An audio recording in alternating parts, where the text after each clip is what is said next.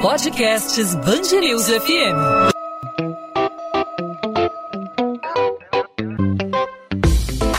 Dois às 20, com Maurício Bastos e Luana Bernardes. Oferecimento Cultura Inglesa. Inglês com cursos ao vivo pela internet, que incentiva, desenvolve e move você. Apesar de terem sido incluídos no fim do ano passado no grupo prioritário no Plano Nacional de Vacinação contra a Covid-19, os trabalhadores do transporte coletivo continuam até agora sem perspectiva de data para imunização. A promessa do Ministério da Saúde não se cumpriu e os rodoviários, em especial motoristas e cobradores de ônibus, continuam sem saber quando vão ser vacinados. Diante disso, a categoria ameaça paralisar as atividades em várias partes do Brasil, por também lidarem diretamente com dinheiro em espécie, que é um dos principais meios de transmissão do vírus. Os cobradores também reivindicam a medida. E por fazerem parte da lista de serviços essenciais, por lidarem diariamente com pessoas, os sindicatos dos rodoviários em todo o país tentam há três meses a inclusão no grupo de prioridades na aplicação da vacina. O transporte coletivo é apontado pelos especialistas na área da saúde como um dos principais fatores de aglomeração e também de risco para a disseminação da Covid-19. E apesar da determinação de várias prefeituras de que mais ônibus circulem pela cidade, os coletivos continuam circulando superlotados. Sobre esse assunto, a gente conversa aqui no podcast 2 às 20 da Band News FM com o advogado trabalhista Ricardo Basile. Doutor Ricardo, obrigado por aceitar nosso convite. Seja muito bem-vindo aqui à Band News FM. Opa, Maurício, prazer falar com todos, todos os ouvintes. Doutor Ricardo, a gente tem acompanhado aí uma série de categorias que vem sendo aos poucos incluídas é, na lista de prioridades do Programa Nacional de Imunização para receber justamente a vacina contra a Covid-19, devido aí ao contato com o público, devido a, a, a serem essenciais é, para o serviço à sociedade. A gente tem aí é, profissionais da segurança pública recentemente incluídos, a educação devido ao contato próximo e também a necessidade de as Sim. aulas não não pararem é, para as crianças, para não atrasar o calendário é, da educação. E a gente observa que o dia a dia da cidade de ônibus lotados, as pessoas precisam do transporte, tanto profissionais da educação, como profissionais da saúde, profissionais da segurança pública. É baseado nisso que o movimento dos rodoviários tem se fortalecido nos últimos dias em busca aí dessa, de, desse enquadramento na prioridade da vacinação. É por aí? Sim, sim, sim. Na verdade, Maurício, é, é, há uma pergunta que, que eu sempre faço, que existem diversas profissões, nós sabemos que são fundamentais, preponderantes, para que a sociedade continue é, é, é, é, a funcionar, né? sobretudo o pessoal da área de saúde, claro.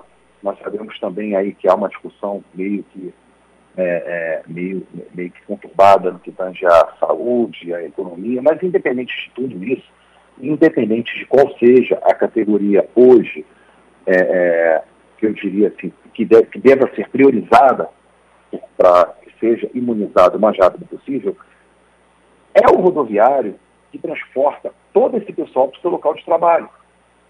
Porque nós sabemos que, que a maioria dos trabalhadores, independentemente da sua área, não possui um transporte particular, um carro, para que ele possa, com segurança, se locomover da sua residência até o trabalho e vice-versa. Nós sabemos que a maioria esmagadora da população, seja ela da área de saúde, seja ela da segurança pública, seja o professor, enfim, seja aquele que trabalha em supermercados que, como atividade essencial, não estão fechando, eles se locomovem com o transporte público. E, obviamente, quem está ali na ponta, transportando todos esses trabalhadores, é o rodoviário. São os rodoviários. E, e, e a gente percebe é, uma preocupação ínfima, mínima, eu diria que quase que nenhuma da, da sociedade como um todo, para com essa categoria. É, agora, graças a Deus, me parece que está começando a saltar aos olhos o absurdo de é, isolarmos determinados segmentos da economia e olharmos para dentro de um ônibus e verificarmos que o ônibus está completamente lotado. Chegou-se a cogitar e chegou-se a se fazer de forma totalmente equivocada, ao meu ver, embora, obviamente, não seja cientista, mas eu entendo que não precisa ser cientista para constatar o óbvio. Chegou-se a, a, diminuir os números, o número de transporte público para evitar aglomeração, quando, ao meu entender, e ao entender da grande maioria das pessoas, esses transportes deveriam ser aumentados.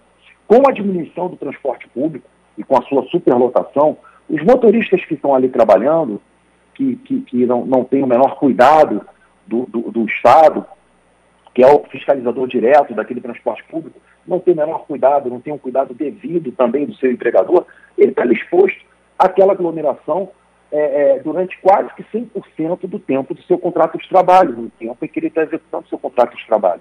Então a gente tem uma, uma, uma, assim, uma demanda absurda dos rodoviários, ela deve ser atendida o quanto antes, porque eu ressalto, é o rodoviário que transporta todos os, os profissionais essenciais para os seus trabalhos essenciais. Ao meu modo de ver, ele se torna, portanto, um trabalhador essencial também. E, Ricardo, a gente tem conversado aqui na nossa programação na Band News FM ao longo da pandemia e a, e a opinião unânime dos especialistas né, de que o principal ponto de disseminação do coronavírus é o transporte coletivo, porque, de certa forma, é inevitável para muita gente. Né? Muito se falou aí das festas clandestinas, das festas de virada de ano, festa de carnaval, que muitas pessoas realizavam de maneira irresponsável, né? e aí as pessoas ah, têm muita aglomeração as pessoas estão fazendo festas, estão disseminando o coronavírus, espalhando o vírus e aí aumentando aí o número de casos confirmados, de mortes, de leitos ocupados nos hospitais. No entanto, transporte coletivo é o principal foco aí de transmissão da doença, porque muita gente tem que trabalhar, né? Tem gente que não pode ficar em casa claro, fazendo o seu home office, né? É, na verdade, Maurício, então, esse ponto, é, esse ponto é muito importante frisar pelo seguinte. É, o que a gente observa que as empresas que estão funcionando, porque não há como, como obviamente, ficar em casa para o resto da vida, as pessoas têm que uma hora é, sair para produzir, né? É, e nós temos várias profissões que dependem do trabalho diuturno para a sua subsistência, vários trabalhadores que têm que sair de manhã para comprar comida da noite.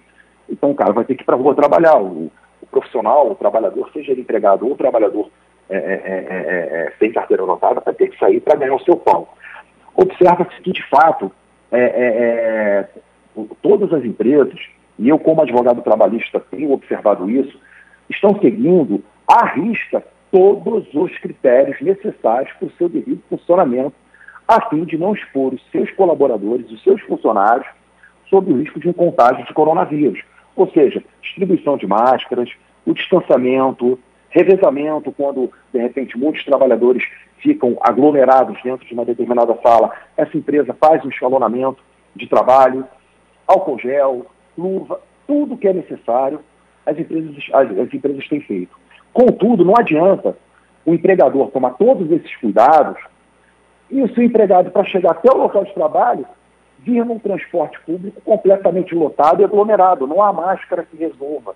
Nós sabemos que, que uma máscara, para ser eficiente, aí já há uma outra discussão científica, ela não vai surtir nenhum efeito dentro de um transporte lotado. Então, o que adiantou o empregador investir no seu, no seu, nos seus cuidados sanitários para não disseminar o coronavírus dentro da sua empresa, quando o seu colaborador, o seu empregado, para chegar até ali depois para chegar até a sua residência, vai se utilizar de um transporte completamente aglomerado.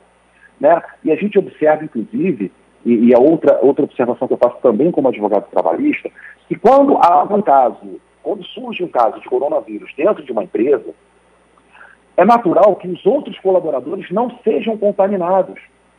Ou seja, se os colaboradores da mesma empresa não for, que trabalham junto com esse funcionário, com esse colaborador que está contaminado, que depois veio sintomas e aí constatou que ele está com coronavírus.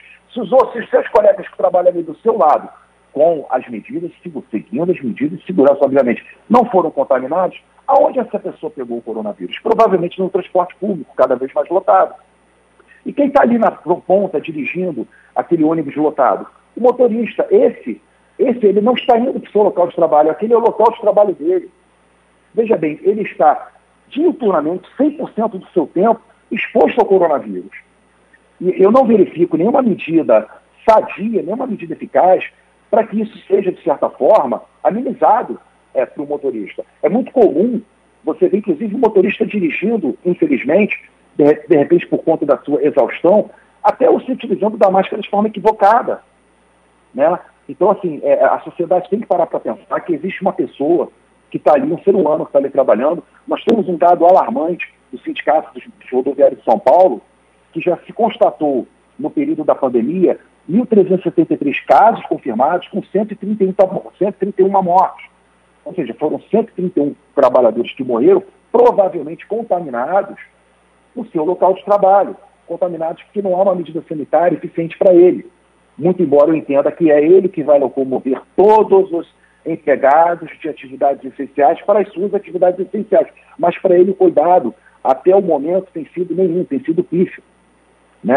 Você não percebe nenhum cuidado, nenhum distanciamento mínimo. As pessoas ocupam até as últimas fileiras. Deveria ter um distanciamento mínimo dos passageiros para, para que não tivesse contato com o motorista. As pessoas não deveriam entrar e sair pelo mesmo lado do motorista. Deveria ser evitado o contato máximo possível. E não é isso que se observa. O que se observa são as pessoas praticamente penduradas nos ônibus, todos lotados, todos quase, quase que encurralando o motorista, e assim que é o ambiente de trabalho dele, o dia inteiro, o tempo todo que está ali exposto.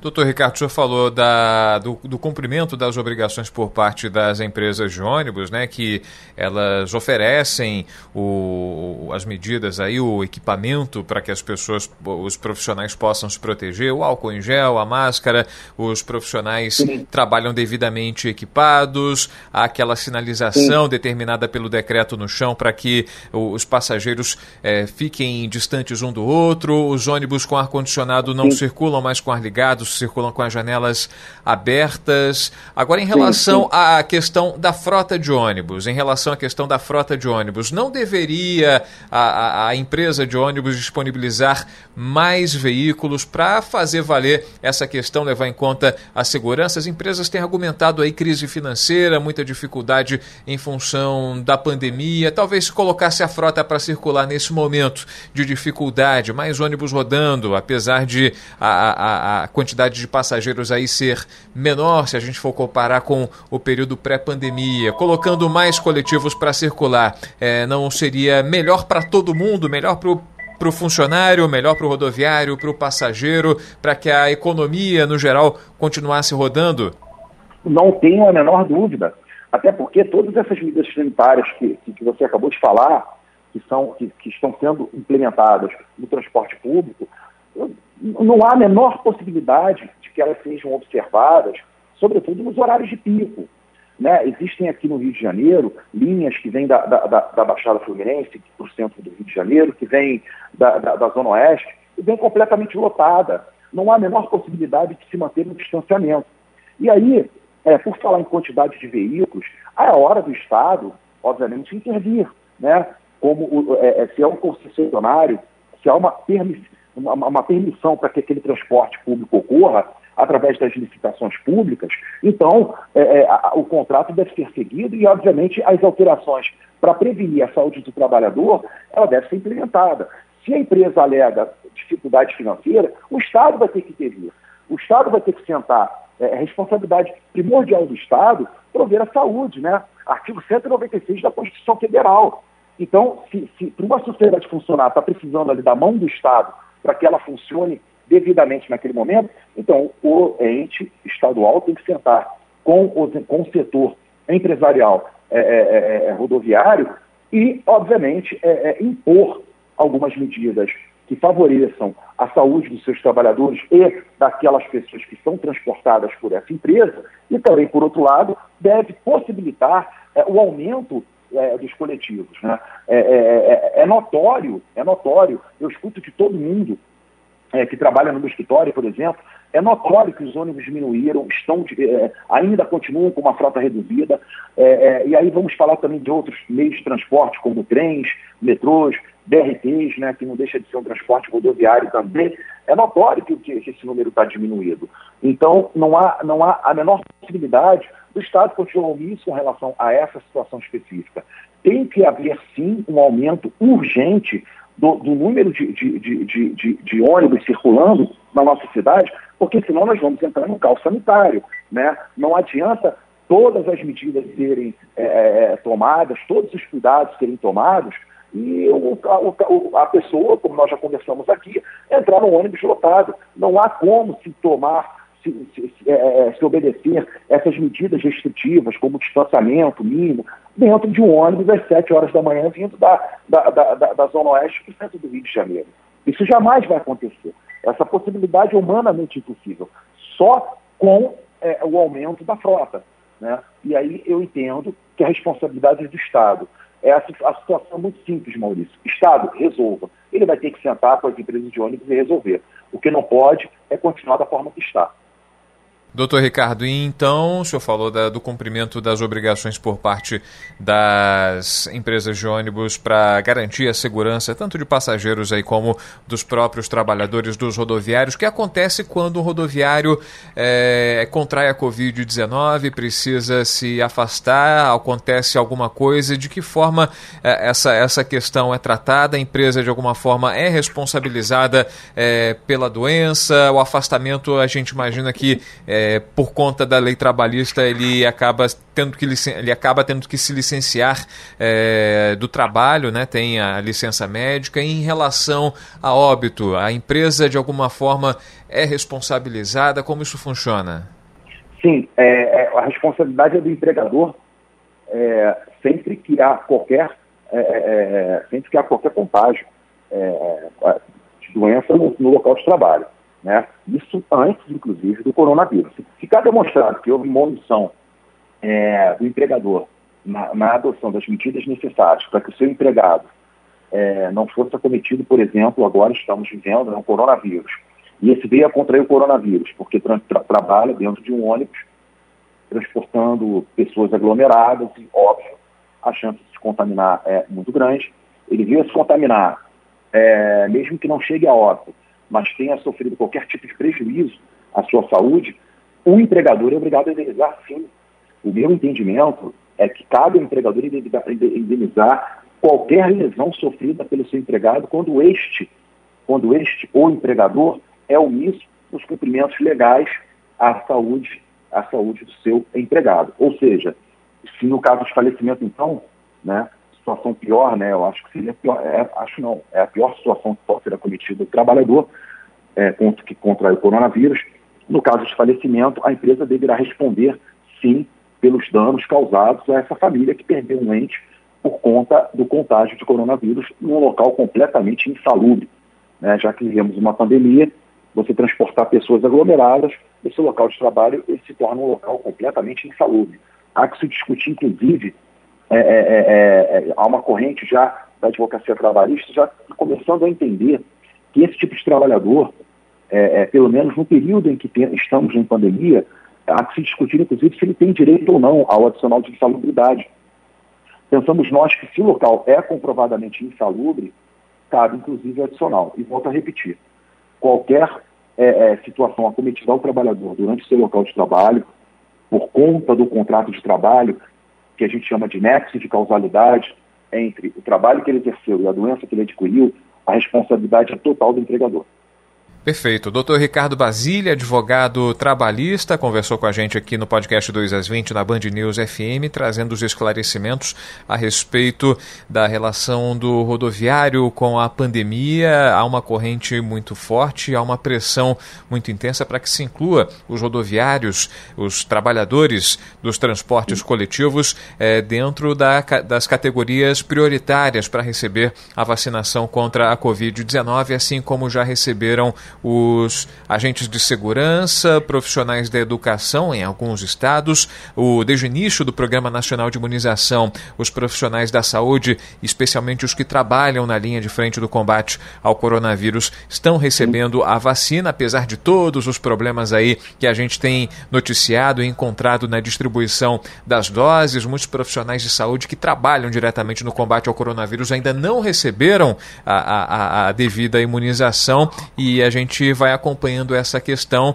e é fundamental que os profissionais que trabalham no dia a dia, que lidam com pessoas de forma inevitável, recebam essa, essa, essa imunização é, para que evitem a para que evitem a disseminação do coronavírus e para que esses números que a gente tem observado aí tão altos em relação aos casos confirmados, as mortes, essas filas gigantescas em busca de uma vaga por UTI, para que esses números diminuam e para que o vírus de alguma forma é, reduza a sua circulação, evitando mortes, evitando aí que pessoas caiam doentes, evitando sofrimento para a nossa população. Doutor Ricardo Basílio, obrigado pela participação mais uma vez, pelos esclarecimentos e até uma próxima oportunidade.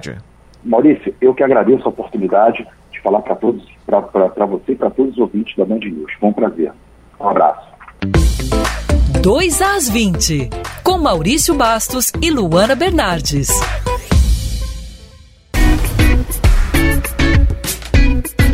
Ponto final no 2 às 20. O 2 às 20 é a Band News FM em formato podcast com os principais destaques da nossa cidade do nosso estado, os principais assuntos do Rio de Janeiro, sempre disponível para você de segunda a sexta-feira a partir das 8 da noite nas principais plataformas de streaming de áudio no seu tocador favorito de podcast e também no nosso site bandnewsfmrio.com.br para você ouvir quando e onde quiser. Nessa quinta-feira falamos sobre os rodoviários do Rio de Janeiro, sobre a categoria do trabalho no transporte coletivo, especialmente nos ônibus, categoria que reivindica a priorização na aplicação da dose da vacina contra a Covid-19. Essa categoria se tornou prioritária, segundo o Plano Nacional de Imunização, no final do ano passado e desde então isso não foi colocado em prática. Várias categorias já receberam essa prioridade, como os agentes de segurança pública, os professores, isso não em todas as cidades isso varia aí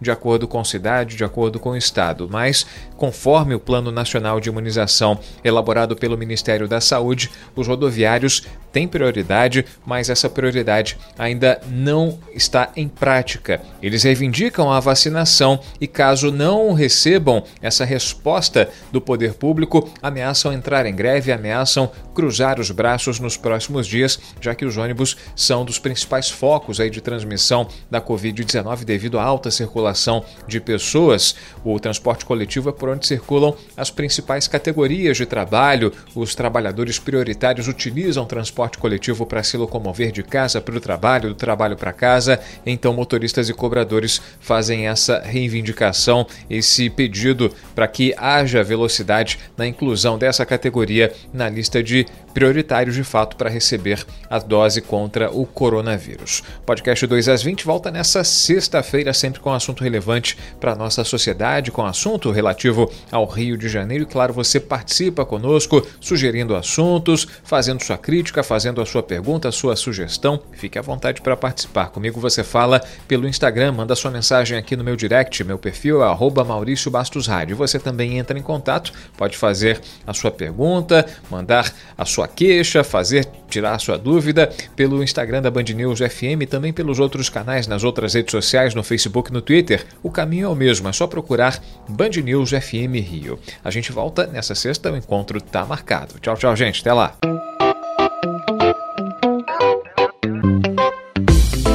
Dois às 20, com Maurício Bastos e Luana Bernardes.